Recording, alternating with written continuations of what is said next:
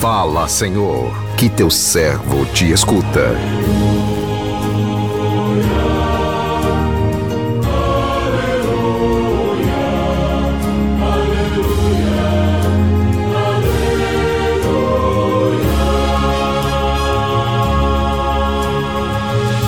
O Senhor esteja convosco, Ele está no meio de nós. Proclamação do Evangelho de Jesus Cristo, segundo João, glória a vós, Senhor. Naquele tempo, Jesus andava percorrendo a Galileia. Evitava andar pela Judeia porque os judeus procuravam matá-lo. Entretanto, aproximava-se a festa judaica das tendas.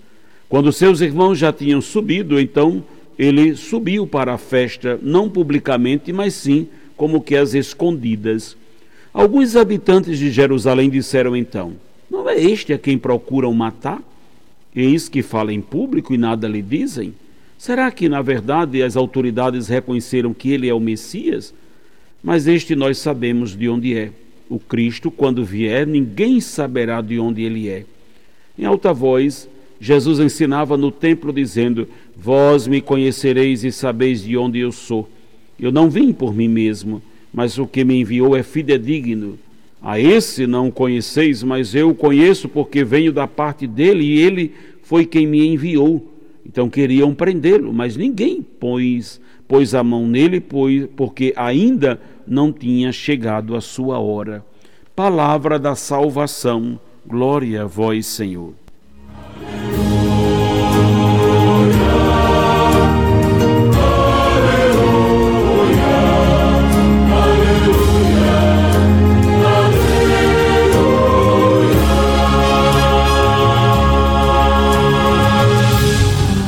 Meu irmão, minha irmã, ouvintes do programa Sim a Vida, Jesus, ao contrário de nós, não pulava etapa. Ele não atropelava os planos de Deus, seguia tudo à risca, isto é, ele fazia o que o Pai determinava. Como filho de Deus, Jesus não precisaria de se precaver tanto mas na sua condição humana, em alguns momentos, ele teve que se precaver, não por medo, mas para evitar um confronto direto com os seus adversários, o que poderia comprometer o projeto de Deus que ele se comprometera a levar até o fim.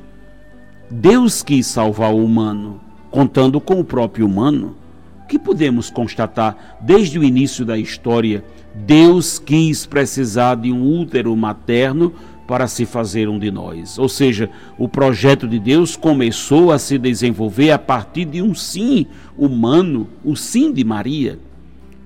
As autoridades tramaram um jeito de tirar Jesus do caminho deles, mas eles, ele não morreria sem antes cumprir a sua missão de ensinar os seus discípulos a, a continuar esta missão.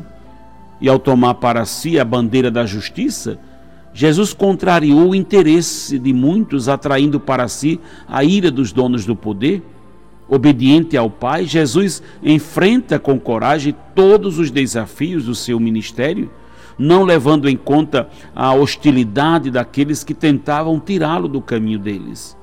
O Evangelho, exatamente que nós acabamos de ouvir, vem nos mostrar, num contexto de clima tenso, que Deus é o Senhor da vida e que nada acontece sem o seu consentimento. O texto fala de um dos muitos desafios que Jesus, na sua condição humana, teve que enfrentar para levar em frente a sua missão. O que aconteceu na ocasião de uma festa judaica, quando Jesus é desafiado pelos próprios irmãos que ainda não acreditavam nele. E é bom lembrarmos que quando um texto bíblico diz irmãos de Jesus, ele não está se referindo aos seus ou a, a, ao irmão, irmão, mas se referindo aos seus parentes. Na cultura judaica, os parentes eram chamados de irmãos. Então, a princípio, Jesus disse que não iria à festa para não se expor, já que ele sabia que os judeus queriam matá-lo, mas depois ele decidiu ir como que às escondidas. Jesus depositava sua segurança no Pai, por isso ele pregava livremente, sem medo de falar da, da, da verdade em alta voz. O determinante para Jesus não era agradar este ou aquele, sim agradar o Pai, mantendo-se fiel à sua vontade. mantendo-se fiel. A história da salvação não foi uma história escrita como uma novela, tendo Jesus como personagem que morre no último capítulo. A morte de Jesus não foi da vontade do Pai, e sim uma consequência da, da maldade humana. Jesus, o profeta maior de todos os tempos, foi corajoso, ele anunciava a verdade, denunciava as injustiças sem medo das consequências.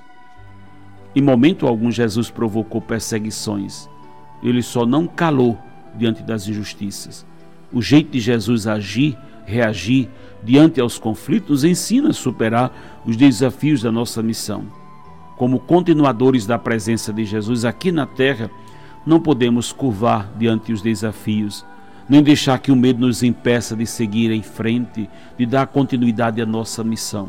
Na cruz, o filho pede ao Pai: Pai, se queres, afasta, afasta de mim este cálice.